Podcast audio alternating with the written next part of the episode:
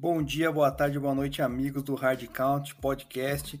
Você deve estar estranhando aí essa voz maravilhosa no começo do episódio, porque geralmente quem puxa os episódios é o Fábio Naldino Bado, e hoje, por incompatibilidade de horário, ele não pode estar presente, então eu vou comandar aqui o episódio, mas é, as opiniões do Bado serão colocadas ali, inseridas durante o episódio, porque depois ele me manda separado e eu edito para vocês também ficarem sabendo da opinião dele. E nesse episódio de número 77 aqui nós temos um convidado especial, que é o Felipe Vieira, né, da, da página no Twitter Painters Underline Brasil, e também do On The Clock Podcast. Então, Felipe, seja bem-vindo, cara, mais uma vez. Obrigado pela, pela aceitação do nosso convite e vamos debater tudo da NFC South e também do teu time, que é o Carolina Panthers, né? Fala aí, meu querido, obrigado pelo convite. É, vamos aí falar um pouquinho de Carolina Panthers, falar um pouquinho desse meu sofrimento quase que eterno, mas é sempre bom falar de, de futebol americano, de NFL e de NFC South, principalmente. Então vamos embora. E só para a gente ficar ciente, como começou aí essa história tua com o Carolina Panthers? Vamos ver se você é daquela modinha da geração de Ken Newton, né? Que eu particularmente detesto, né? Sempre critico, sempre que posso, critico o Ken Newton. Apesar de ele ter dado um, um Super Bowl pro meu time, né? Pro Denver Broncos, lá no Super Bowl número 50. Eu particularmente detesto esse quarterback. Então, como foi a tua história aí com, com o Panthers? Pô, cara, aí a gente já vai começar a nossa relação aqui de forma complicada, porque você falar mal de Ken Newton é quase como você xingar a minha mãe, né? Então eu sou, sou fã do Newton. É, eu peguei um ano antes, tá? Eu peguei o ano de 2010 ali, então sofri com o Jimmy Clausen no primeiro ano ali. E foi uma história bem besta, assim, que eu comecei a torcer pelos Panthers, de fato. Foi um jogo que eu tava assistindo. Foi o primeiro jogo que eu peguei para assistir assim na TV. E os Panthers perderam o jogo, né? Aliás, 2010 era difícil pegar algum jogo que eles tivessem vencido. E eu falei, pô, vou torcer pra esse time que perdeu aí, só pra eu não, não falar que tô torcendo, né? Entrar na, na moleza e tal, vou torcer pra esse time aí. E aí, logo em seguida veio o Cam, as coisas já, já mudaram bastante com o Cam Newton. É, e aí foi, foi desenvolvendo a paixão pelo, pelo Carolina Panthers, muito também pelas amizades, né, que a gente acaba construindo, né, do, com os torcedores e hoje posso dizer que tenho grandes amigos por conta dos Panthers. Então, esse time acabou, apesar de esportivamente não ter me trazido grandes alegrias, fora de campo me trouxe boas amizades. Bom, daqui a pouco a gente fala um pouco mais do Panthers na hora da nossa análise. E para não quebrar o nosso ritual aqui, nós temos o quiz, né? Hoje o Bado não vai participar, mas eu vou vou estar tá fazendo o quiz e vamos ver se o Felipe consegue adivinhar aí.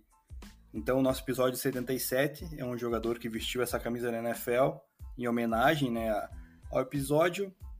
Vou dar uma dica, Felipe, que vai ser bem valiosa, cara. Esse jogador, ele acabou de se aposentar da NFL? Andrew Whitworth. Rapaz, o cara foi seco, não deu nem um segundo para pensar. Ah, já tava pensando. Whitworth era o primeiro que eu tinha na cabeça. Falei, olha só. Jogadores cara. que usaram a 77. Eu falei, é, Whitworth. Talvez, eu ainda pensei assim, falei, talvez por ter acabado de ganhar o, o Super Bowl e se aposentado, talvez seja o nome mais mais é, óbvio aí, né? E foi certeiro, olha aí. Eu, eu até falei com você no, no privado, né? Eu costumo ser péssimo nessas, nessas trivias, assim. Mas acertei aí, dei sorte, que a pergunta foi a que eu esperava. Ó, vamos, vamos ver se você acertou, hein, cara. Final do episódio eu volto com mais umas dicas ali, hein? Eu gosto Será? de fazer pegadinha. Ah, é, eu gosto ser, de fazer pegadinha, cara. Mas vamos ver se a gente volta no, no final do episódio para concluir tá. aí. Eu dou mais tá umas bom. duas dicas para ver se você realmente cravou. Beleza, beleza. Mas então vamos lá, vamos dar início aqui à nossa discussão sobre a NFC South. É uma divisão aí que é bem competitiva, né, entre os quatro times ali. É, nem, não tem nenhum time que tem um domínio absurdo da, da divisão. A gente tem aqui o se não me engano, o time que mais venceu essa divisão foi o Saints com sete vitórias. Pegou aquela época boa de Drew Brees, né? Mas agora eles não possuem mais o, o Drew Brees. E na sequência vem Falcons e Panthers, acho que com cinco. E depois o, o, o, o Buccaneers também com quatro, né? Se não me engano é isso. Mas é uma divisão que, né, que nem eu falei, cinco anos atrás era basicamente dominada pelo Saints de Drew Brees. Teve um ano que foi do, do Falcons em 2016, na época né, de MVP do Matt Ryan, que acabou perdendo aquele Super Bowl 51 de forma trágica né, para o Patriots, após estar vencendo por 28 a 3 e também o Super Bowl 50 o Panthers, que de 2013 a 15 foi que venceu a divisão, acabou também perdendo para o Denver Broncos a, na final. Então, assim, é uma divisão bem competitiva, mas que agora tem um, um time que, que, pelo menos até o próximo ano, na minha visão, vai dominar, que é o Bucks devido a Tom Brady. Mas como o nosso episódio aqui tem o nosso convidado, que é do Carolina Panthers, vamos iniciar falando justamente do Panthers e quais as expectativas para a próxima temporada aí do, do Carolina, que teve bastante movimentação aí na, na off-season, né? O Carolina adquiriu o quarterback Baker Mayfield, numa troca com o Cleveland Browns. Adquiriu também o center Bradley Bozeman, o guard Austin Corbett e o linebacker Corey Littleton. Também no draft, né, investiu pegando um offensive tackle, o Waikin Ekonu, e também o quarterback Matt Corral para desenvolver aí para o futuro, né? Também teve as suas renovações de elenco com o DJ Moore e o cornerback Dante Jackson, e de perda relevante, nem tão, tão relevante assim, foi o cornerback AJ Boye, que também já teve passagem por várias equipes, entre Jaguars e, e, Broncos, mas é um cara bem polêmico, então acho que não vai fazer, não vai dar saudades ao torcedor do Panthers. Felipe, vou começar com você aqui, cara, depois eu faço a minha análise. O que, que você espera desse Carolina Panthers para a temporada de 2022? É, é difícil, né? Porque teve uma tentativa aí do ano passado com, com o Sam Darnold que aparentemente não deu certo. Depois teve ainda a volta do Ken Newton. É, parece que está tentando fazer um, rebuild, mas na minha visão tá meio, meio esquisito, cara. Que, qual que é o teu pensamento aí pro, pro Panthers para o próximo ano? É, eu acho que o, o novo GM, né, Scott Fitter, que veio do, dos Seahawks, ele tá tentando acertar quarterback no, na tentativa e erro mesmo, sabe? A troca pelo Sandarnold, na época eu critiquei demais, achava uma troca muito, muito burra, de forma geral, assim, é, ainda mais pelo valor pago por ele. É, é óbvio que não ia dar certo, Darnold já era um quarterback muito ruim já nos Jets, tudo bem que lá é, se tinha uma questão de ah, o ambiente não é o ideal. Tudo bem, não, é, não era o ideal, mas ele já era o pior dos piores em quase tudo que a gente analisava. Então não, é, não era só o ambiente, né? E na temporada passada a gente conseguiu ter a certeza disso, né? Se, se alguns ainda duvidavam. É, nesse ano, eu acho que eles trabalharam de forma é, inteligente, assim, não acho que, que tenham encontrado ainda um grande franchise QB aí, né? É, nem no Baker, nem no Coral. Mas eu acho que eles, quer dizer, pelo menos não acho que tenha uma possibilidade grande de acerto. Acertar, de repente, a gente acerta na Mega Sena e pronto. Né? Mas não acho que tenha uma grande probabilidade de acerto aí nos dois. Mas eu acho que eles pagaram bem, assim, pelo, pelas duas tentativas. O Coral acabou caindo bastante no draft, né? Inclusive todos os, os QBs caíram. Uma classe que era. É, por muito tempo eu cheguei a falar no podcast, essa classe de quarterback acaba sendo muito superestimada, porque a gente via aqueles mocks. Ah, primeira rodada saindo dois, três, às vezes até quatro quarterbacks na primeira rodada. É, cara, é uma classe superestimada, não é para isso. E aí chegou no draft real, achei que se tornou até uma classe subestimada, porque o primeiro quarterback foi saindo é, lá na 20, que era o Kenny Pickett, e depois o outro só foi sair na terceira rodada, né? Então acabou que, que o valor pago por eles, e aqueles que saíram na terceira rodada, até na quinta, o, o Hall, eu achei que, que foram bons valores. O Coral não é um, um jogador pronto para jogar, ele deve ficar essa primeira temporada aí no banco. Eu acho que o, a vinda do Baker dá uma tranquilizada nisso, né? Não, não precisa colocar o Coral em 2022. Tenho certeza que se tivesse só o Darnold, o Coral entraria no meio da temporada. E o, o, o Baker, ele veio também por um valor é, baixo, né? Tanto do, do salário dele quanto de, de draft capital usado. E é uma tentativa, assim, eu não sou um, um grande fã do quarterback sólido, né? Regular. Para mim, eu acho que o quarterback ele tem que ser ali da primeira, segunda prateleira para você realmente ganhar o Super Bowl. Eu acho que o, o Baker é daquela terceira prateleira.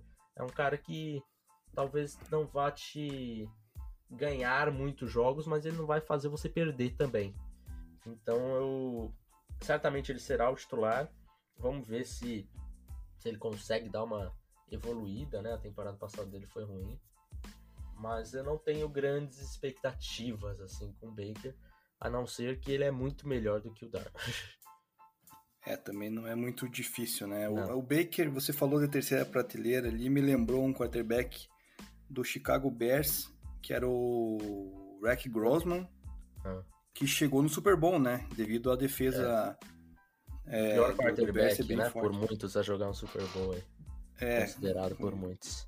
Com todo... É, eu ia falar que é o Ken Newton, mas não quero entrar nesse detalhe, senão nós vamos sair unânime, não pode nem esse debate, não faz nem sentido você colocar Rex Strozer e Ken Newton na mesma prateleira chega a ser um insulto, cara. Essa é uma parte boa, né, cara? Temos defensores de Ken Newton, cara. Isso é. Eu acho que. Bom, na verdade, assim, é justo, né? Pelo que ele fez pela, pela franquia ali no, nos anos que teve lá. É, é até justo que a, que a torcida do Carolina defenda ele, né? Mas acho que a boa parte da, do pessoal que acompanha a NFL acha que não, que ele foi um pouco superestimado. Será, não cara? Acho, não. não acho. Eu acho que não. Eu acho que não. Acho, acho que você tá com um ódio muito excessivo no, com o Ken Newton aí. Não, pior que eu amo ele, cara, na verdade, né? Não, não faz sentido, não faz sentido. Tem muita, muito analista muito bom que, que acha o Ken Newton é, muito bom jogador, é lógico. Os últimos anos dele foram ruins, isso não tem, não tem debate. Mas ali de 2011 até 2017 é, foram bons anos de Ken Newton. 2015 foi espetacular, né? Não tem nem o que, que debater. Tem, é, MV, primeiro MVP unânime a, a, a, ganhar ali. Não tem, não tem nem debate. Aquele time do, do, do, dos Panthers tinha uma boa defesa, mas a linha ofensiva e os recebedores eram fraquíssimos. Ken Newton carregou aquele ataque assim é, completamente nas costas, né? É, a gente tinha, por exemplo, aquele. Esse ano que se fala muito do, dos recebedores dos, dos Bears serem horrorosos e tudo mais. O Ken Newton chegou a, a levar o time para os playoffs com recebedores piores, né? O, o, cara que é o wide receiver, que foi o wide receiver 1 naquela temporada, em 2016, hoje é o wide receiver 4 dos Bears. Então, assim, é, é um nível que acho que precisa colocar muito contexto ali. Os Panthers tiveram muito problemas em dar armas pro, pro, pro Newton. Eles gastaram escolhas em, em Kelvin Benjamin na primeira rodada de wide receiver, né? Newton colocou mil jardas no Kelvin Benjamin e Kelvin Benjamin nunca jogou nada em qualquer outro lugar. É, o Devin Fantes teve uma carreira com o Newton, talvez o, o segundo melhor wide receiver ali, do, da carreira do Newton e hoje ele tá brigando para fazer o roster, sabe? Então acho que do, o roster dos Lions, né? Então calma lá. Eu acho que a gente precisa colocar muito contexto aí que os Panthers falharam muito com o Kenyon. Eu acho que você pegou num ponto interessante que você quase me convenceu, cara. Realmente que eu pego pesado com o Ken Newton, cara. Porque eu tive a oportunidade de ver ele jogar uma partida contra o Jets lá em Nova York. Uhum. Um jogo, eu acho que o Jets até ganhou a partida, foi um 35 a 28. Foi um placar bem grande, assim, né? Os ataques acabaram meio que predominando. Mas eu acho que a, o ponto que você citou ali foi que o Kenilton não tinha muita ajuda nos seus receivers, né? Eu acho que talvez por isso que ele tentava decidir muito as coisas pela sua perna, e isso que é o que eu critico muito nele, né? Que eu acho essa mania dele de querer correr com a bola e em vez é. de ir pro slide ou alguma eu, coisa, ele sempre é. tenta dar um pulo a mais, uma cambalhota. Ele fez um touchdown nesse jogo contra o Jets, cara, que ele, ele tá entrando na endzone, tá vindo três marcadores semana para dar o teco, e ele dá uma cambalhota por cima, cara. E, pô, ele é quarterback, né, cara? Sabe, qualquer queda que cai errado ali, Ele é, o tá fora da temporada é ele, e já era. Ele era um. Ele sempre foi um freak atlético, né? E aí ele sempre achava que isso não ia atrapalhá-lo. Ah, eu sou invencível, sou super-homem e não vou me quebrar nunca. A conta chegou, chegou e chegou forte. É a queda dele foi muito brusca. É, depois é, da lesão, mas, né? Mas é, é um cara que, é, até pelo, pelos. Muita gente fala, ah, mas ele corria muito com a bola, ele deixava de passar para correr. É, o, o Cam, quando ele tinha oportunidade de ficar no pocket, ele ficava. E só que o ataque dos Panthers, muito do com o Ron Rivera lá, ele forçava muitas corridas desenhadas, né? Então não era nem que ah, ele está saindo do pocket, é de um pocket limpo para correr, ou ele não enxergou o recebedor para correr, abaixou a cabeça. Nunca foi o caso. Ele sempre foi um cara que teve muitas corridas desenhadas no, no playbook, então é, ficou muito. É, acabou sendo muito, muito. tomando muita porrada aí, porque precisava fazer isso, senão não ganhava, sabe? Não tinha como, tinha que usar essa, essa arma do Kema aí para o ataque dos Panthers ser, ser produtivo. E aí a conta chegou e, e acabou com a carreira dele, né? É, agora realmente ele, se quiser alguma vaguinha na NFL, acredito que tem que ser de backup, né? Não vai ter jeito de pegar uma titularidade. E já que a gente citou, né, esse ponto alto do Ken Newton chegando no Super Bowl, perdeu com uma defesa forte na época do Broncos, a defesa do, do, do Panthers também era excelente, né? Tinha o Luke Kuechly, né? tinha o Thomas Davis, é, sempre teve uma defesa muito forte. E essa defesa agora de 2022, cara, o que, que você pontua que possa fazer a, a diferença? Porque olhando de nome ali, ao meu ver, né, a gente tem ali o, o Brian Burns, que é o defensive end, uhum. o Chuck Thompson, né, que é um outside linebacker, e também o JC Horn, que foi draftado no passado aí numa escolha bem alta de draft. Foi a oitava Sim. escolha, se não me engano, né, antes do, do Broncos, que, pelo que lembro. São esses três nomes ali que vêm de impacto e mais aliado essa contratação do Corey Littleton, que veio do, Raid, do Raiders, né? Que na minha visão também é um bom inside linebacker. Como que você acha que essa defesa vai, vai produzir? Porque assim, é uma divisão, querendo ou não, que é fraca, né? Você tem o Buccaneers ali, que tem o Tom Brady, o melhor quarterback de todos os tempos, mas você pega o Saints, que agora já não tem mais o Drew Brees, né? E tem um Falcons que também já não tem mais Matt Ryan. Então é uma, uma divisão que está bem nivelada para baixo, né? Como que você acha que essa defesa pode se portar? É, é capaz de, de, de, arrancar umas vitórias aí? E para finalizar, daí me manda o qual a tua, tua estimativa de recorde para o Panthers esse ano? Eu tenho uma estimativa baixa. Eu acho que não deve atingir cinco vitórias. Eu acho que, na melhor das hipóteses, atingir cinco vitórias. E na pior, fica num 3-14. Essa é a minha visão. O que, que você acha também? Eu acho que essa defesa é um pouco subestimada por não ter esses, esses grandes nomes. Né? A temporada passada é foi uma defesa que foi muito bem. A primeira metade da temporada foi é, espetacular, para ser bem sincero. Terminou a temporada ali em jardas cedidas como a segunda que menos cedeu. É, jardas. É lógico que e eu não gosto muito de usar essa, essa estatística, porque dependendo da situação, ah, já tá atrás do placar, o outro time já começa a correr mais com a bola, já fica um pouco mais é, mais conservador, né? Mas eu acho que tem, por exemplo, Jeremy Sheen, acho um safety muito, muito bom. Acho a secundária dos Panthers tem um, um potencial é, com muitos jogadores jovens, né? Dante Jackson, o, o JC Horn que você falou, o CJ Henderson, que também é uma escolha top 10 no draft. É, o Keith Taylor, que chegou de Washington na temporada passada, jogou bem a primeira temporada dele. Então a secundária eu acho que, que vem bem. A, a linha defensiva eu acho que tem um problema na outra ponta ali do edge rusher. Né? Tem o Brian Burns no outro lado. Nesse momento a gente tem o Heitor Gross Matos sendo o titular. Eu acho que ele não é um jogador ali que eu ainda confio para ser titular, apesar de eu, de eu gostar dele, ter gostado muito dele como prospecto. Acho que era um cara que tinha um potencial muito grande. Acho que ele ainda não, não chegou nesse potencial dele. É um interior ali, eu acho um sólido interior de linha defensiva com o Derrick Brown. O Matthew Anides também é bom jogador. É, e outros jogadores também que vieram no draft passado, que jogaram muito bem. Davion Nixon, que era um cara que eu também tinha ele bem mais alto que ele foi selecionado. Bravion Roy também jogou bem. E aí eu acho que o grande, se eu tivesse que falar ali, um grande ponto negativo nessa defesa, nesse momento, é justamente os linebackers.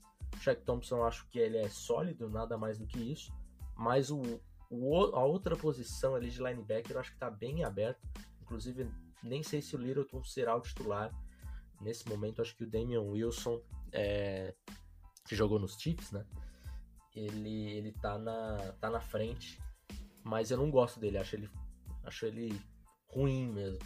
Então isso me preocupa um pouquinho mais, mas eu acho que de forma geral aí é uma, é uma boa defesa, tá? E aí olhando para o ataque, acho que esse ataque melhorou assim substancialmente em relação à temporada passada, especialmente pela linha ofensiva. A linha ofensiva na temporada passada não era segredo para ninguém, eu cheguei a comentar isso várias vezes. Só tinha uma posição ali que, que me passava confiança, que era o right tackle, Taylor Moulton, que é um excelente right tackle, um dos melhores da liga. Mas agora chegou o Austin Corbett, que foi titular nos Rams, que é bom jogador. O Bradley Bozeman, que foi titular nos, nos Ravens, também é bom jogador. É, chegou o Iken Ekwonu, no draft também eu acho é um potencial muito grande nele. Acho que ainda tem problemas a, a resolver no, no, pass protection, mas é muito bom run blocker. E o left guard, o Brady Christensen, que já tinha jogado na temporada passada, começou a jogar no final da temporada, né? Ele que era novato em 2021. E no final da temporada, o, o treinador resolveu colocá-lo para teste e ele foi, foi bem. Então acho que essa posição de, de linha ofensiva aí, eu tô bem ansioso para ver, porque eu acho que vai ter melhorado consideravelmente. E daí a posição de, de quarterback, qualquer coisa que aparecesse ia ser uma evolução ao, ao Darnold, né? Então acho que o Baker também traz um pouquinho mais de, de chances aí de vitórias do que o, do que o Sam Darnold. Eu tô apostando aí num, umas 7, 8 vitórias para os Panthers nessa temporada. Tá bem otimista. O Panthers ano passado fez 5-12, né? Na... É, esse time é muito melhor do que era no ano é. passado. É.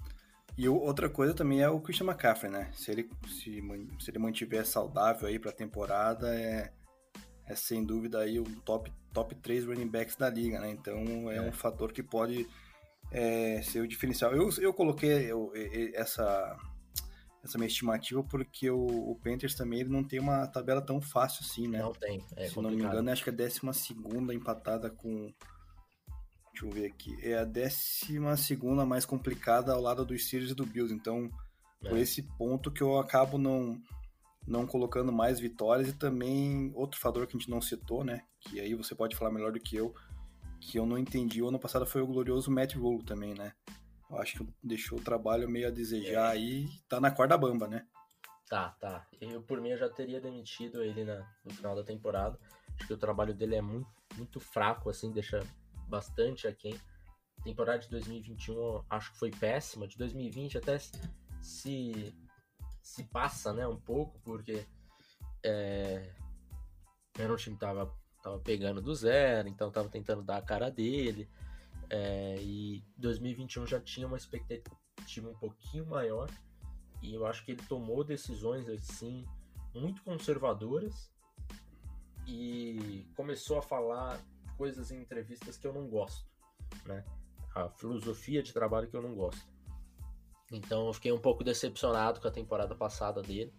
É, vamos ver o que, que vai ser desse ano aí, mas eu acho que se acontecer dele pegar umas cinco vitórias aí como é sua aposta otimista, eu acho que ele, que ele pega o, a viola e põe no saco dele.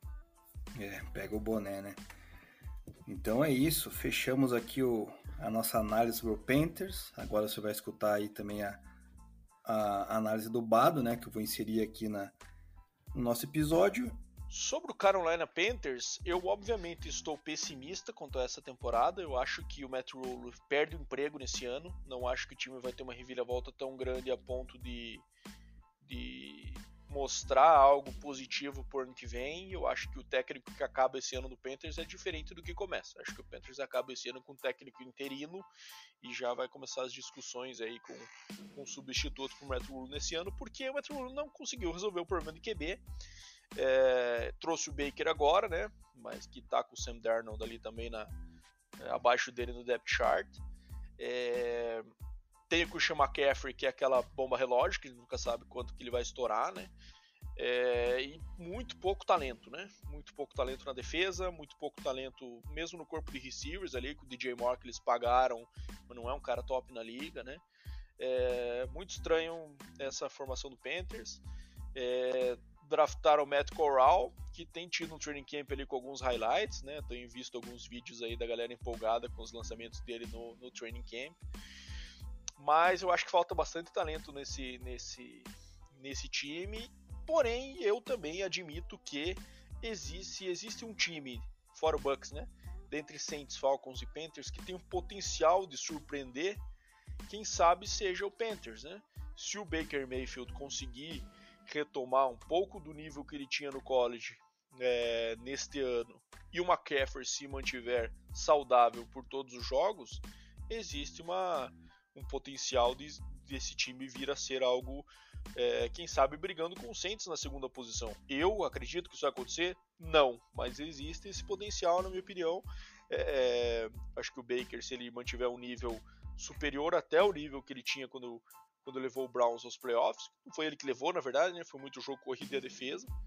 Mas agora tá com um técnico que, que, o conhece bem desde a época do college, né? Se enfrentaram algumas vezes ali, o Matt Rule comandando o Baylor e o Baker em Oklahoma. Mas é, eu sinceramente acho que é o time que tem a tendência de ser o último dessa divisão realmente.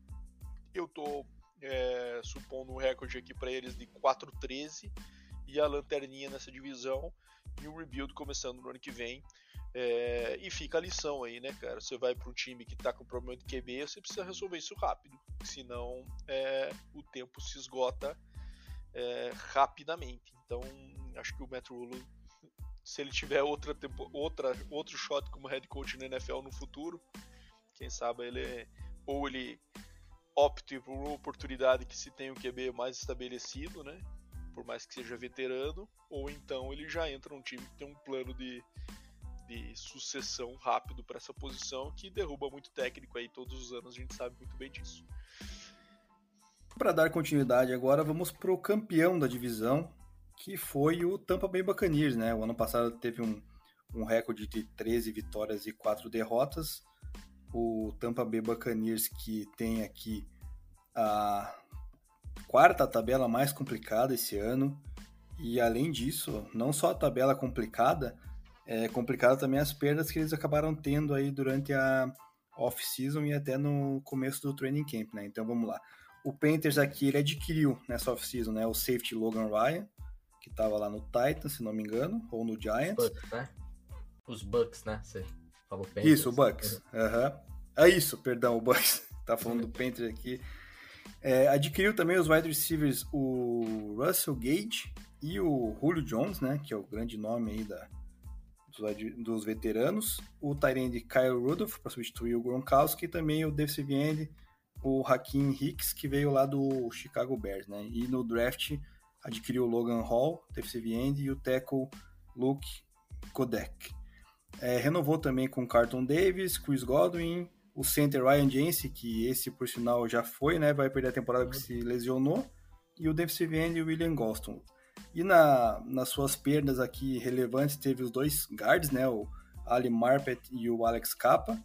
Teve também o Rob Gronkowski, que, anunciou a aposentadoria, o cornerback Jamel Dean e o safety Jordan Whitehead, esse que foi pro New York Jets. Então, assim, teve bastante movimentação do Buccaneers. O Buccaneers que nas últimas duas temporadas é, construiu um time em torno de, da contratação do Tom Brady para chegar no Super Bowl e vencer.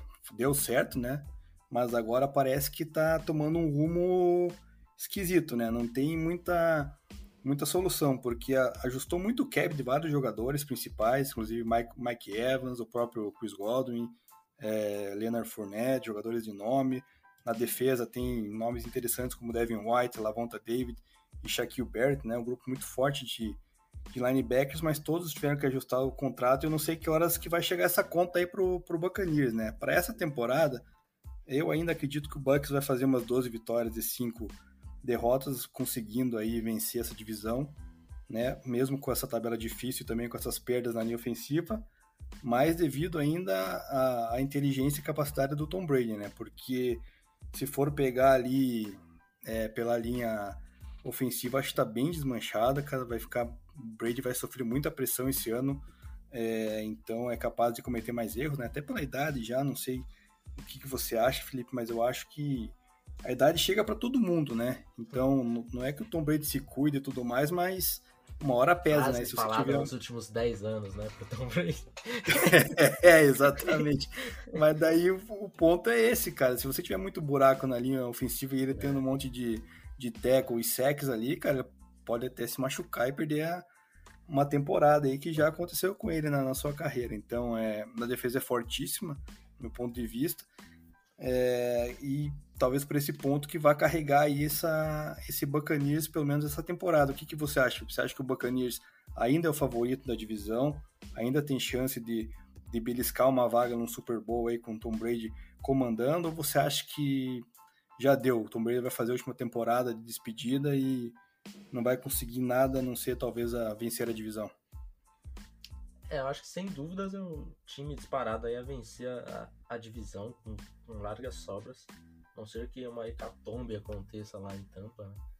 É, inclusive eu acho a NFC bem, bem esvaziada nesse ano, sabe? Então eu não ficaria nem um pouco surpreso com os Bucks voltando para o Super Bowl. É, porque eu acho que se tem ali um, um, uma competição entre talvez realmente ali entre três, quatro times no máximo na NFC. Então, o futebol americano a gente sabe como é, pode acontecer de tudo. Que esse time é um pouco mais fraco do que foi em 2021, isso é.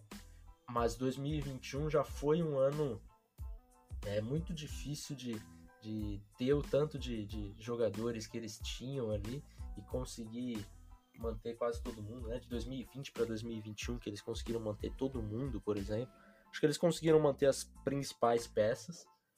É, isso da linha, do interior da linha ofensiva talvez seja o grande problema dos Bucks nesse momento, né? Porque eles perderam os três IOLs, né, da, da temporada passada, que foram os titulares da temporada passada. Lógico, chegou o Shaq Mason, que é um excelente guard também. É, ele vai, vai substituir aí o, o capa que se que se aposentou, é, mas center e, guard, e o outro guard ainda se tem uma, uma questão importante ali. Então a gente sabe que pro, pro Brady acaba sendo mais importante até o interior da linha ofensiva do que os tackles, né? Como ele consegue manipular muito bem, escala o pocket como ninguém, gerencia o pocket como, como ninguém pelo interior ficou um pouquinho mais difícil, né? Com a falta de atleticismo do Brady. Então pode ser um problema bem grande aí para os Bucks nos playoffs, mas acho que durante a temporada regular aí eles não devem ter muita dificuldade em se classificar e em ganhar a divisão, não, porque o time é, é, é bem melhor em relação aos seus rivais, especialmente pelo quarterback, né? Que daí a, a diferença fica, fica gritante. É, eles têm também um grupo de receivers bem experiente, né? Com o Mike Evans, aí o Julio Jones e o próprio Chris Godwin. É, então, é um pro Tom Brady fica mais mim, fácil. Pra mim é, é, top, top 3, top 2, vai. Top 2. Eu não, não, sei se eu coloco como primeiro trio aí de, de wide receivers, porque a gente não sabe como que vem o Julio Jones, né? Já com é, alguns problemas aí de saúde nos últimos anos. Mas o Mike Evans e o Godwin são espetaculares. O Russell Gage já é muito bom também, então você ter o Russell Gage para ser o seu quarto recebedor aí. Acho que o Brady não pode reclamar de recebedores. Da linha ofensiva, eu acho que ele vai. É, da linha ofensiva não tenho dúvida. E eu também não citei, acabei esquecendo aqui, o, o Buccaneers também teve a perda do Bruce Arians, né? Que resolveu se é. aposentar de, de, do cargo de head coach. No lugar dele veio o Todd Bowles, Todd Bowles que muito tempo foi head coach lá do New York Jets, ou seja, a torcida de lá não tem saudade porque fez campanhas horríveis, né? Tudo bem que o Jets é, faz anos que está numa draga aí depois de, de, de, Rex Ryan, né? Então não sei como é que vai ser essa adaptação nova do Todd Bowles com um time decente, uma defesa forte, né? É, tem uma principalmente a linha, a linha defensiva ali, o, o front seven, na verdade, né? Com Kim Hicks, Vita Veia, o Golston, Devin White, Lavonta David, Shaquille Barrett, é, uma, é um front seven bem, bem carregado aí de, de qualidade, né? Que, que nem a gente acabou de citar aí da divisão, para enfrentar aí um Saints da vida, um Falcons e até o próprio Panthers, né? Que ainda querendo ou não tá com QB que é mediano, é, uhum. esses caras pressionam bastante, né? Então podem ser um impacto é, bem produtivo. Qual que é a teu, tua estimativa aí pro, pro Bucks, Felipe? Eu vou com umas 12 a 13 vitórias aí para eles. É, tá na média. Acho que o Bado vai fazer a análise dele também vai vai pontuar isso aí também. E que eu acho, cara? Eu acho que primeiro, acho que o Bruce Arians deve estar arrependido. Não acho que ele sairia se ele soubesse que o Tom Brady ainda estaria aí. Ele acabou sendo, como ele foi boa parte da carreira dele, né? Pouco conveniente nessas suas decisões de aposentadoria, quando ele vê que o ciclo do time está chegando no fim, ele prontamente pula fora. E eu acho que ele deve estar um pouco arrependido, porque querendo ou não tem mais um shot aí no Super Bowl e que ele não vai fazer parte diretamente, apesar de ele estar envolvido na estrutura do time, é diferente, né? O peso que você recebe estando no front office, estando num cargo de head coach. Mas assim, falando do Tampa Bay, cara, acho que é o time completamente favorito nessa divisão, né? Eu acho que só o fato do Tom Brady estar lá é, colocaria muitos times, por mais que sejam times fracos, numa condição de playoff e tudo mais. Acho que essa divisão eles vão levar de braçada. É, um ponto de atenção é, é, a perda do Ryan Jensen, né, que é um center que voltou simplesmente porque o Brady voltou, né, um cara que tá, tinha até pensado em se aposentar, se não me engano. É, o ataque fica bem assustador caso o Julio Jones renda, né? É, pensar no ataque com o Mike Evans, com o Chris Godwin, que o Julio Jones é bem é bem assustador, digamos assim, mas são três caras que convivem com bastante contusão, né? Então tem esse asterisco aí também. É, mas vamos ver, né? É, quem trabalha com o homem que é responsável pelo regime TB12, acho que deve dar umas dicas também para o Julio poder pelo menos se preparar melhor. Mas trocando em miúdos, acho que o Bucks tem tudo para fazer uma temporada bem sólida. É, não acho que seja um favorito para a NFC. É, pode ser que venha me surpreender nesse ano, mas eu apostaria num recorde mais em torno de um 11-6, mas levando essa divisão de braçada e pelo menos ganhando um jogo de playoff, eu acho que é bem factível. É, até porque os times da sua divisão, que a gente vai falar um pouco mais adiante, também estão bem baleados, digamos assim, na minha humilde opinião. Mas enfim, em resumo, o Bucks acho que temporada sólida, 11-6, né, é, Tom Brady de volta. É, existe uma polêmica rondando aí, porque o Tom Brady foi meio que dispensado dessas semanas de training camp, né? Que já havia sido combinado com a comissão técnica, o Todd Bowles deu uma explicada nisso aí nessa semana nas, nas coletivas do training camp. É, mas também não vejo isso como um problema. Acho que é mais o, a falta que ele faz na liderança no time no training camp que pode afetar do que alguma, alguma reclamação dos companheiros. Acho que todo mundo prefere que o Brady tenha uma semaninha de férias ali, por mais que seja no meio do training camp e renda durante a temporada e poder a oportunidade de jogar com o Tom Brady do que ficar arranjando confusão em relação a isso. Então, sobre o Bucks, a minha visão é esta. Então vamos partir aqui agora para o nosso terceiro time analisado da divisão, que ficou em segundo lugar ano passado, foi o New Orleans Saints, né? Teve uma campanha até digna, de nove vitórias e oito derrotas. É, eu, particularmente, não esperava muita coisa do Saints no ano passado, quando adquiriram lá o James Winston, né, para o lugar do aposentado Drew Brees mas também é, ele teve uma, uma, um início de temporada muito bom, né? Que acabou surpreendendo todo mundo, até ele se lesionar e perder o restante da temporada. O Saints era uma, uma surpresa, né? O Saints esse ano vai ter a sétima tabela mais complicada, juntamente com o Raiders. E o Saints que também a defesa surpreendeu bastante, foi a sétima melhor, é, cedendo jardas no, no geral, e a quarta melhor contra, contra o jogo corrido, né? Então é uma uma, uma defesa aí que, que, se estabeleceu com peças que vieram do draft ano passado, que foram bem questionadas na época pelo, quando o Champeito resolveu draftar, principalmente o, o defensive end lá, eu esqueci o nome dele, cara. É, o Peyton Turner, né? E o, acho que é, Pete Werner, foram os dois que, que eles draftaram que é. todo mundo se assustou, né? Falou, pô, mas como é que vocês pegaram esses caras e tal? Mas acabaram aparentemente dando conta do recado, né? Então vamos ver.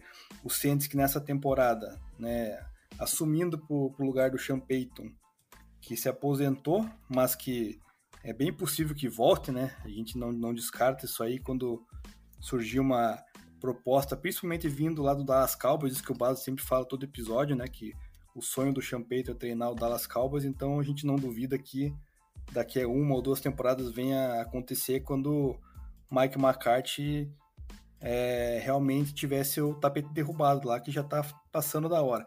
Então, o head coach que assumiu esse ano foi o Dennis Allen, que era o coordenador defensivo da equipe. Trouxe aí nessa off-season três safeties, foram buscar lá profundidade no seu elenco com o Marcus May, que estava no Jets, o Tyran Mathieu e o Daniel Sorensen, que estavam no Chiefs. E pro ataque trouxeram o Jarvis Landry. Aí no draft pegaram muito bem, por sinal, né, o wide receiver Chris Olave e o offensive tackle Trevor Penning. Então, de perda, tiveram aí o Champeito que eu citei, né, o treinador, e o Malcolm Jenkins que se aposentou. E também renovaram o contrato com o James Winston e com o wide receiver Trequan Smith. Então, assim, o que, que você acha, Felipe? O, o Saints, cara, ele tá numa, num processo aí de novo, né, de adaptação, essa troca de treinadores e também na troca de, de um elenco que veio muito tempo junto com o, com o Drew Brees, né? Então, é, tirando a, que eu me lembro da época de Drew Brees no auge, tem ali o Alvin Kamara e o Michael Thomas, né? O resto meio que fez uma, uma reformulação muito muito grande, né? Uhum. Ainda mais na defesa, né? Defesa que trocou todos os seus safeties e então é óbvio que o Dennis Allen né, tem conhecimento defensivo muito grande e pode ser um fator importante para uma defesa que já se consolidou ano passado. O que, que você espera do, do Saints aí é, nessa divisão e também, quem sabe, numa NFC? Será que consegue beliscar um wildcard ou, ou ainda é cedo para apostar nisso? Eu acho que os Saints eles vêm com, com o objetivo de, de pegar esse, essa vaga de wildcard. Eu acho que também que eles vão chegar no wildcard se eles forem, né, realmente para os playoffs. Acho que eles chegam lá nos playoffs e saem. Dão um oi tchau, porque é, eu tenho visto esse time do, do Saints cada ano que passa ficando um pouquinho mais fraco, um pouquinho mais fraco e todo mundo falando, ai, ó, esse cap não existe, cap é ilusão, não sei o que, mas perde um Marcus Williams, que para mim é, era um safety top 5 na NFL, e aí vem o Tyron Matthew, que eu acho que já ter, já ter, já tá em um declínio, né? E não é o não tem a mesma qualidade, apesar de ainda de ser bom jogador, não tem a mesma qualidade do Marcus Williams. E aí você tem cada ano que passa os jogadores ficando mais velhos. Cameron Jordan mais um aninho e não chega ninguém ali para realmente ajudar. O Demario Davis que teve uma temporada espetacular aí há dois anos atrás já não foi a mesma coisa no ano passado. Acho que esse ano deve cair mais um pouco. A linha ofensiva que o que tinha o Teron Armstead, que para mim era um dos melhores left tackles da NFL, assim, com, com sobras, também perdeu ele por conta do cap. Chegou o Trevor Penning, tudo bem, mas Trevor Penning pro Teron Armstead, eu acho que tem aí um caminhão de diferença, um abismo de diferença. Então eu acho que esse time ele tá ficando um pouquinho mais fraco cada ano que passa por conta do cap. Eu acho que ano que vem vai ser a mesma coisa, porque eles ficam reestruturando o contrato. Ai, como que vai fazer? Aí quando entra no cap, todo mundo fala, olha aí, ficam duvidando do, do Magic Loomis, né? Do GM. Pessoal do, do aí chama de Magic Loomis. Fazer magia e não sei o que. Mas eu acho que o time está enfraquecendo e os torcedores não estão reparando muito, né? Então, eu acho que eles só vão para os playoffs pela, pelo fato da NFC ser um pouco mais esvaziada nesse ano. Mas chegam lá e, e vão perder assim de forma é, considerável, eu diria, na primeira fase dos playoffs. É, eu também tenho por esse lado aí, que na verdade não, não garanto que ele vai pegar o wildcard, acho que vai brigar, é. justamente pelo fato da NFC estar tá mais enfraquecida aí do que comparado com a AFC, né? A AFC você pega ali tem vai ser uma briga de foice ali, né? Porque o que tem de time ali é. e com um QB de qualidade para brigar, a própria AFC que a gente já AFC West, né, que a gente já analisou no começo aí das nossas nossos episódios do das divisões. Imagina ter Patrick Mahomes, Russell Wilson, é, Justin Herbert ali, Derek Carr, que é mediano, na minha opinião, mas é, com uma equipe que tem ali boas peças, é, principalmente defensiva, é um negócio de louco. Então ali já você já vê que são quatro times com potencial de, de brigar por playoffs, né? Então fora os, os demais ali que tem ali, Buffalo Bills na crescente e, tudo mais. Então a NFC realmente ela tá um pouco é, com problemas nessa questão do, dos QBs, na minha visão, né? Tem três ou quatro que tem capacidade aí de, de carregar um time, né? Na, então, um deles nessa divisão que é o Brady, aí temos ali, né, o, o Stafford, que é o atual campeão da, da NFL, tem também o Aaron Rodgers, né, que não é o é o back-to-back -back MVP, então é, são poucas equipes assim, então que, que possam causar impacto. Tá tendo muita reformulação dos quarterbacks na, na NFC, né? Então, o James Winston vai ser mais, ao meu ver, uma aposta, né? Porque o ano passado tava bem, aí se machucou, né? Não dá para garantir que ele vai voltar da lesão 100%, se ele vai ter o mesmo rendimento que ele estava tendo, né?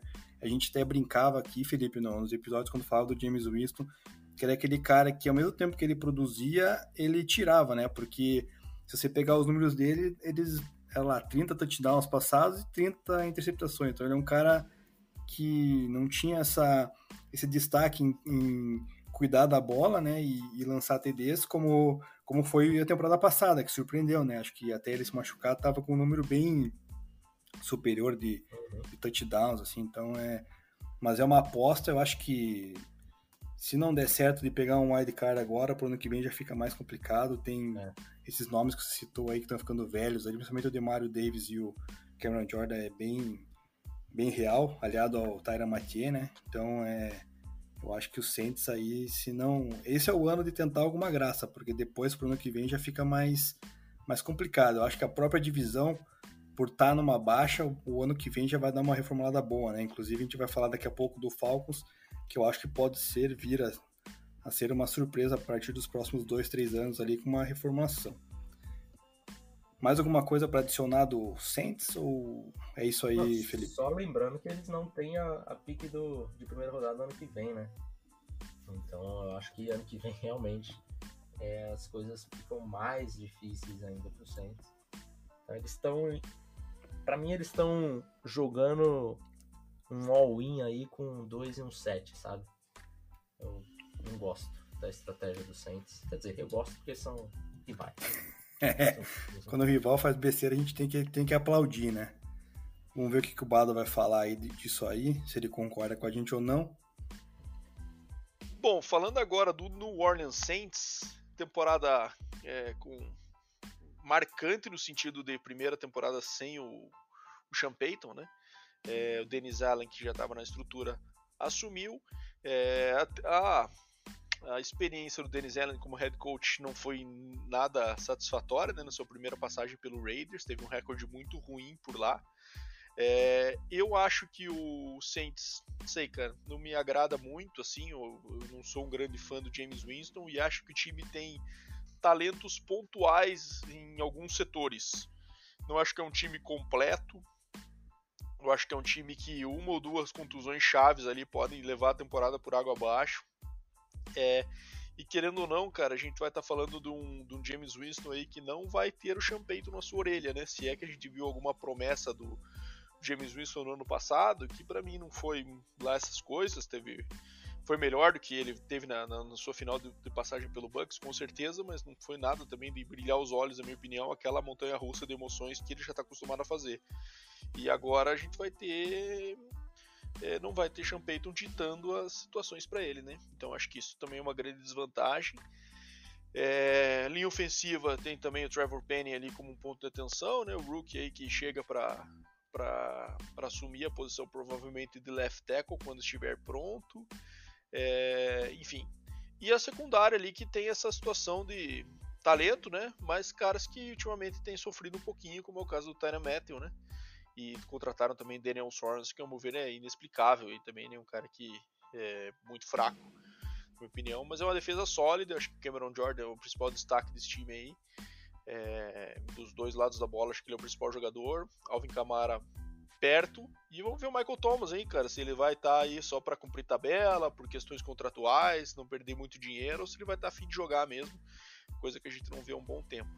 Eu estimo uma temporada aí um pouco pior do que o ano passado, né? No passado foi uma temporada 9,8%, eu estimo um 8,9% para eles, mas nada também que me enche os olhos e não estou um pouco empolgado, apesar de achar que eles têm uma certa margem é, em relação ao terceiro e o quarto dessa divisão. Eu acho que eles são o segundo melhor time, meio que isolado ali nessa condição. Acho que longe, bem longe do Bucks, e mas também acima de Falcons e Panthers. E para finalizar o nosso bate-papo aqui do, do, episódio da NFC South, vamos pro lanterna da divisão, né?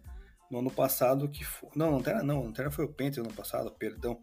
O Falcons é o último time que nós vamos falar hoje. É, acabou com 7-10 no ano passado, até de maneira surpreendente, né?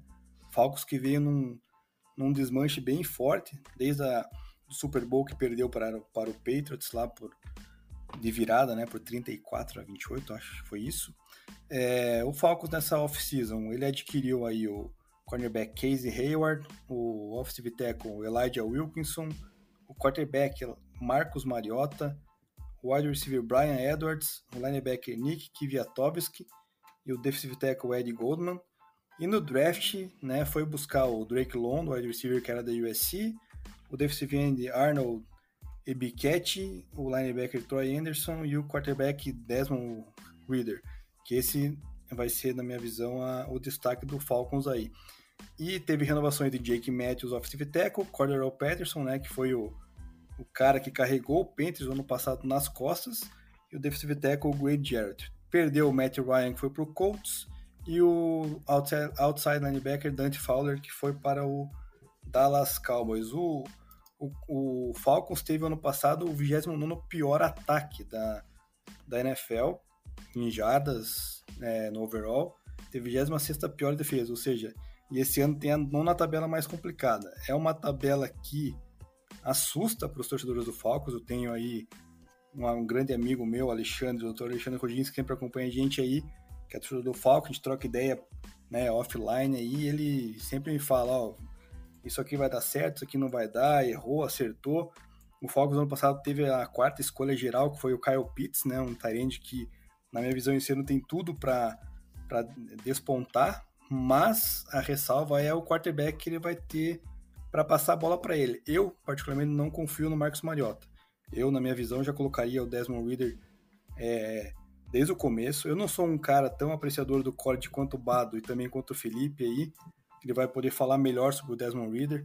É, mas os jogos que eu vi, pelo menos do Desmond Reader jogando por Cincinnati, especialmente o último bowl que ele atuou, que ele foi muito bem, eu acho que ele tem muito mais potencial do que o Marcos Mariota já apresentou na NFL. Então, aliado ali ao Cordero Patterson, né, que faz um, um trabalho muito bom, né, correndo com a bola e também recebendo, o Drake Londo, que é uma, uma aposta, né? Eles poderiam ter pego o Garrett Wilson, né? Mas eles optaram por pegar o Drake Londo.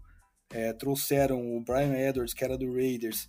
Aliado ao, ao Pitts, eu acho que essas peças encaixariam melhor com Desmond Reader no meu ponto de vista. Né? A linha ofensiva ainda é uma incógnita. Tem o Jake Matthews, que para mim é um excelente left tackle, mas o resto da linha, o Jalen Mayfield, é bem fraco. É, o center é bom, o Matt Hennessy, mas daí o lado direito já tá meio capenga, né?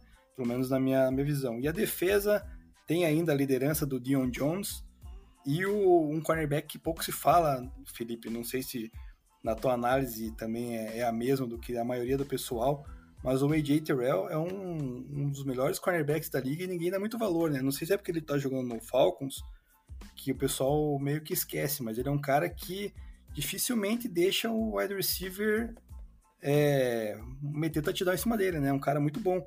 E o Casey Hayward agora vem para outro lado para fazer essa dupla. Acho que o Falcons nesse ponto melhora, mas para essa temporada eu ainda estimo que vai atingir no máximo, no máximo, seis vitórias. e no mínimo fica com 3-14 igual o Panthers. Então acho que também não assusta na divisão ainda. Talvez para daqui a dois anos, três anos com essa reformulação e se montarem uma equipe em cima do Desmond Reader, eu acho que pode dar resultado. Eu, eu particularmente gostei muito dele. E você, Felipe, o que você tinha falado do Desmond Reader ou do Mariota e desse, dessa reformulação do Atlanta Falcons? Eu não gosto dessa reformulação dos Falcons. É, eu acho que eles tiveram vários pequenos erros que acumularam e, e deixaram chegar nessa situação. Por exemplo, a reestruturação do contrato do Matt Ryan aconteceram várias e várias vezes. E eles, nesse momento, têm um dead cap gigantesco para o Matt Ryan por culpa deles. Não é porque eles ah, renovaram lá atrás com o Ryan, não, eles ficaram reestruturando o contrato, reestruturando. E agora estão com um dead cap gigantesco para um, dois jogadores que nem estão no time, né? Que no caso são o Julio Jones e o Matt Ryan. Então acho que esse time ainda vai nadar muito para chegar numa condição de realmente ser competitivo. A situação não parece positiva assim para o futuro para os Falcons. Eu, eu, você falou do AJ, AJ Terrell, eu acho que ele é top 3 cornerbacks na liga, assim, sem, sem muita, muita discussão. É, mas você olha para o restante do time, assim, com exceção do AJ Terrell, do Grady Jarrett, é, na defesa eu não consigo gostar de muita coisa. Eu acho que esse time aí ele vem para brigar por uma pique top 3 no draft. É, talvez até top 1, tá? Então não ficaria surpreso se fosse o pior time da NFL em 2022.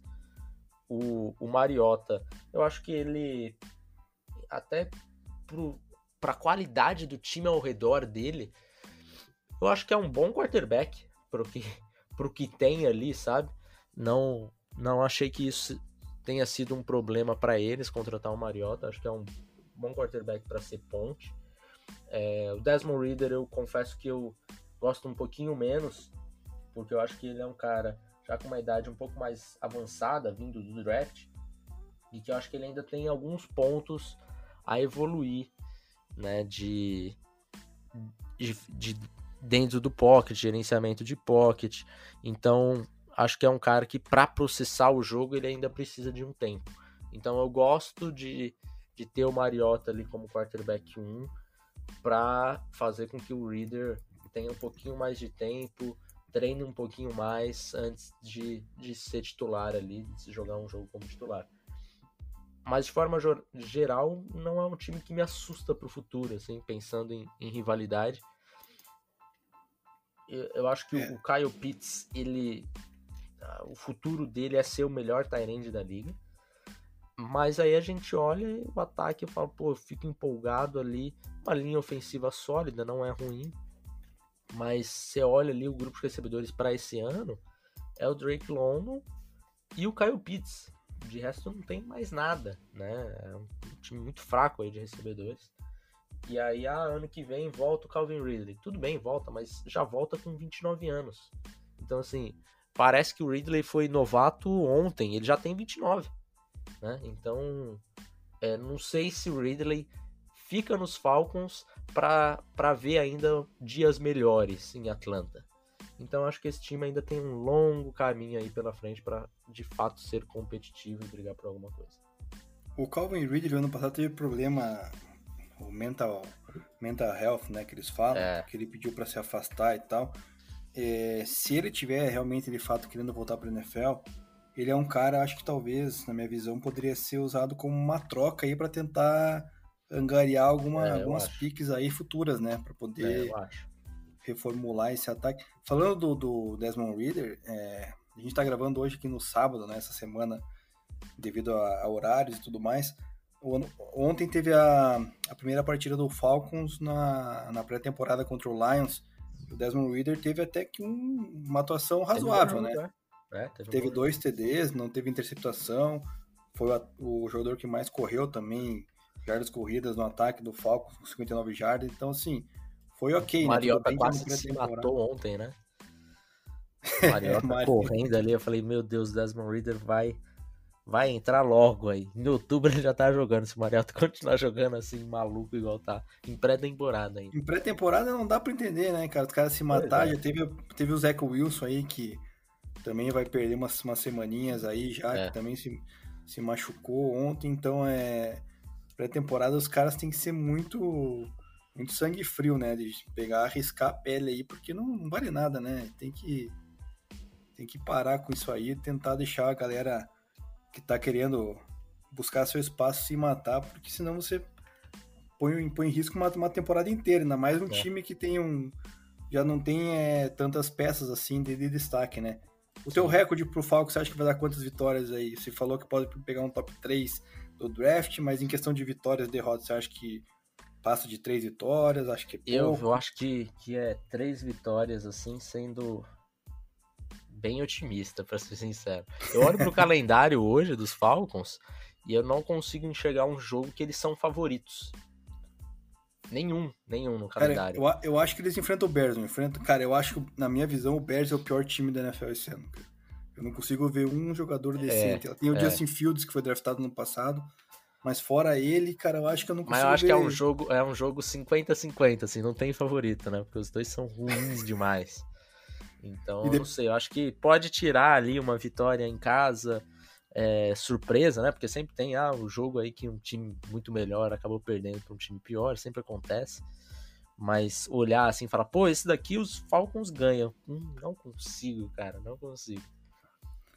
É, tá bem, tá bem esquisito mesmo. O Falcons tá numa uma fase bem, bem negra aí que, que eu acho do Atlanta Falcons para 2022? Falcons teve uma temporada de 7 e 10 no ano passado, mas ainda contava com o Matt Ryan.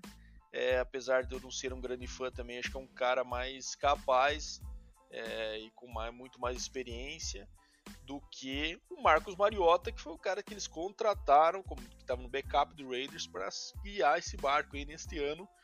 É, esquisita a contratação, eu sei que tem um vínculo com o Arthur Smith da época de Titans, mas não sei, não acho que o Mariota venha a se tornar o que ele não se tornou quando saiu de Oregon como um cara muito hypado, né? Um cara que era um ataque de um homem só lá em Oregon, era, fazia absolutamente de tudo, foi um monstro no college football, é, mas nunca transferiu isso para NFL, principalmente quando a gente está falando de consistência como passador, né? Eu acho que aí tem um, um grande ponto de atenção. É, e eu acho que um ataque que já teve é, números ruins no ano passado, né? a gente está falando aí do ataque do Falcons foi o 29 a questão de jarda, sendo o 31 contra a corrida, é, aliás, correndo com a bola. Eu acho que isso tende a, quem sabe, melhorar um pouco na corrida, mas o jogo aéreo com certeza vai piorar é, com a saída do Matt Ryan e a chegada do, do Marcos Mariota. Então não vejo muita perspectiva nesse ataque não, apesar de obviamente dar uma margem, de ser um pouco mais criativo nas chamadas. É, não sei. curto muito Drake London, cara. Acho que ele tem um baita do potencial e formar essas torres gêmeas aí com o Kyle Pitts.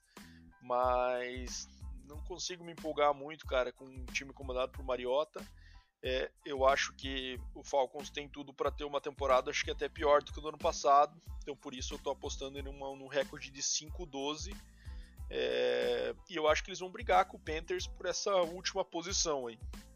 Acho que o Panthers ainda é pior mas eu acho que eles têm também um QB que a gente vai falar mais adiante do Baker Mayfield, que que pode ser que seja uma surpresa. É, eu acho que ele tem mais potencial de ser uma surpresa positiva do que o Mariota, apesar de estar em igualdade de condições ali como dois caras selecionados muito alto e que ainda não não não floresceram na NFL, digamos assim, né? Então, eu não estou nada empolgado com esse time do Falcons esse ano e acho que a, a tendência é uma queda e quem sabe investimento num QB, apesar deles terem draftado um Desmond Reader no ano que vem. É, ou quem sabe até um shot pro Desmond Reader aí durante a temporada desse ano, né? É, mas eu acho que o Arthur Smith tá safe ainda, mas a não ser que se for, for algo muito decepcionante este ano. É, eu achei arriscada essa escolha do Mariota nessa situação. Ele não é um cara com as costas quentes, provavelmente, não é um cara que esteja com o futuro extremamente garantido para arriscar uma temporada inteira na mão de Marcos Mariota e de um rookie de third round, que é o Desmond Reader. Né? É, achei muito esquisita essa, essa, essa estratégia de draft e de off-season do Falcons nessa posição, que é a mais importante de todos os esportes. E para encerrar aqui, cara, vamos pro nosso quiz final. O, Bom, o Felipe tava bem, tá, é, tava, tava bem confiante, otimista. já tava contando vitória já, pô. É, já tava, tava que nem o Falcons no Super Bowl 51. já, né? já tava. 28 já. a 3 ali, tá é. ganho. Mas vamos, ó, esse cara, então, eu dei a dica que ele se, se aposentou recentemente. Uhum. Né, ele foi campeão do Super Bowl. Ele atuou em duas equipes da NFL, cara. Eu acho que eu tô, tô confiante nessa, né? Vou manter o Whitworth, né? O Whitworth jogou ali no nos Bengals e nos Rams. Acabou de ser campeão aí com, com os Rams. Tô confiante, vou manter o Whitworth. Bom, então não vou, não vou ter mais segredo. O Felipe cravou aí o nosso 77. Realmente é o Andrew Whitworth, né? Foi campeão do Super Bowl ano passado na sua última temporada como jogador da NFL. Venceu também o prêmio Walter Payton of the Year, né? Que é para aquele jogador que, que atua aí na, em prol das comunidades e tal, ajudando, auxiliando. Ele é um cara que foi quatro vezes Pro Bowl, é, jogou 239 jogos na NFL, sendo 235 como titular, recuperou oito fumbles, né, dos seus jogadores de ataque, foi draftado em 2006, na segunda rodada, vindo da, do college de LSU, e como o Felipe falou, jogou no Bengals, né, de, por 10 anos, 2006 a 2016, e a, finalizou a carreira de 2017 a 2021 pelo Los Angeles Rams. Então, Felipe, cravou, cara. Não, teu um segundo de pensamento foi foi foi o que foi o suficiente para cravar o nosso primeira vez que eu acerto uma trivia aí de, de primeira, hein? Caramba, e acertar com uma trivia número 77 de linha ofensivo é tem que valorizar, cara. Se fosse running back, wide receiver, né? Era mais fácil. Uhum. É. Mas é. Mas eu acho que ficou mais fácil, tá? Porque se você fala assim, ah, é um número 24, por exemplo. Putz, aí você vai pensar em running back, tanto de cornerback excelente que usou a 24. Aí, linha ofensiva, você já. Acho que. Diminui, você não né? vai. É, você já não coloca aquele jogador aleatório, né? Seria muita maldade colocar. Ah, é o jogador que foi é, undrafted e foi primeira pick da CFL, sabe? Jogou, foi. Jogou no training camp e na pré-temporada e nunca mais entrou em campo. Então, fica mais fácil, eu acho, fica mais fácil. É, e na 77 realmente eu pesquisei aqui, tinham bem poucas opções. Tinham mais umas duas ou três, mas esse foi o que mais impactou, né? Inclusive eu pego bastante o ranking que o pessoal do Hall da Fama lá utiliza, né? Eles têm uma classificação e o Andrew Whitworth tá entre os, os top 5 ali da, da posição. É, Felipe. Vai, vai pro Hall da Fama. É, exatamente, merece. Felipe, queria aqui agradecer mais uma vez a, a tua participação, né, por contribuir com o nosso episódio, falar da, da NFC South. É, a gente tem alguns torcedores dessa divisão aí que não tem muitos Super Bowls, né, no, acumulados na sua história. Tem apenas o Buccaneers e o Saints, tem um, né? Isso. Então, falta o Panthers beliscar alguma coisa, o Falcons também. Mas engrandeceu aí o nosso, nosso podcast, cara. Queria agradecer. Fala mais um pouquinho aí do, do teu trabalho no Painters Brasil e também na, no On The Clock aí pra galera é, dar o curtir lá e começar a seguir também. Bom, quem quiser é, ouvir um pouquinho mais de, de draft, principalmente, trabalho lá no On The Clock. A gente fala de draft durante um ano inteiro. Temos, temos podcast, temos vídeo, né? Então, ontheclock.com.br, lá no Twitter, ontheclockbr e se quiser falar comigo eh, diretamente no Twitter, arroba Vieira. E aí a gente fala bastante. Acho que no On The Clock eu. Acho não, certamente no On The Clock você vai me encontrar muito mais do que no Painters Brasil. Apesar de, de ser um dos, dos nomes fundadores ali do Painters Brasil, eu tô um pouquinho sumido lá, rapaziada. Tá fazendo um bom trabalho lá e, e sem sem o Felipe lá no, no meio, mas o pessoal lá também entende legal. E no The Clock principalmente. Então, a gente chega a fazer guia do draft com 200 prospectos analisados. Todo ano a gente faz, desde 2018 que a gente faz. Então, se não conhece ainda, convido vocês a conhecer. Então entra lá, ontheclock.com.br. Obrigado pelo convite e é isso. Então é isso, galera. Semana que vem a gente volta com a NFC East para finalizar aí as nossas divisões, nossas análises. Então, um bom dia, boa tarde, boa noite a todos e até lá.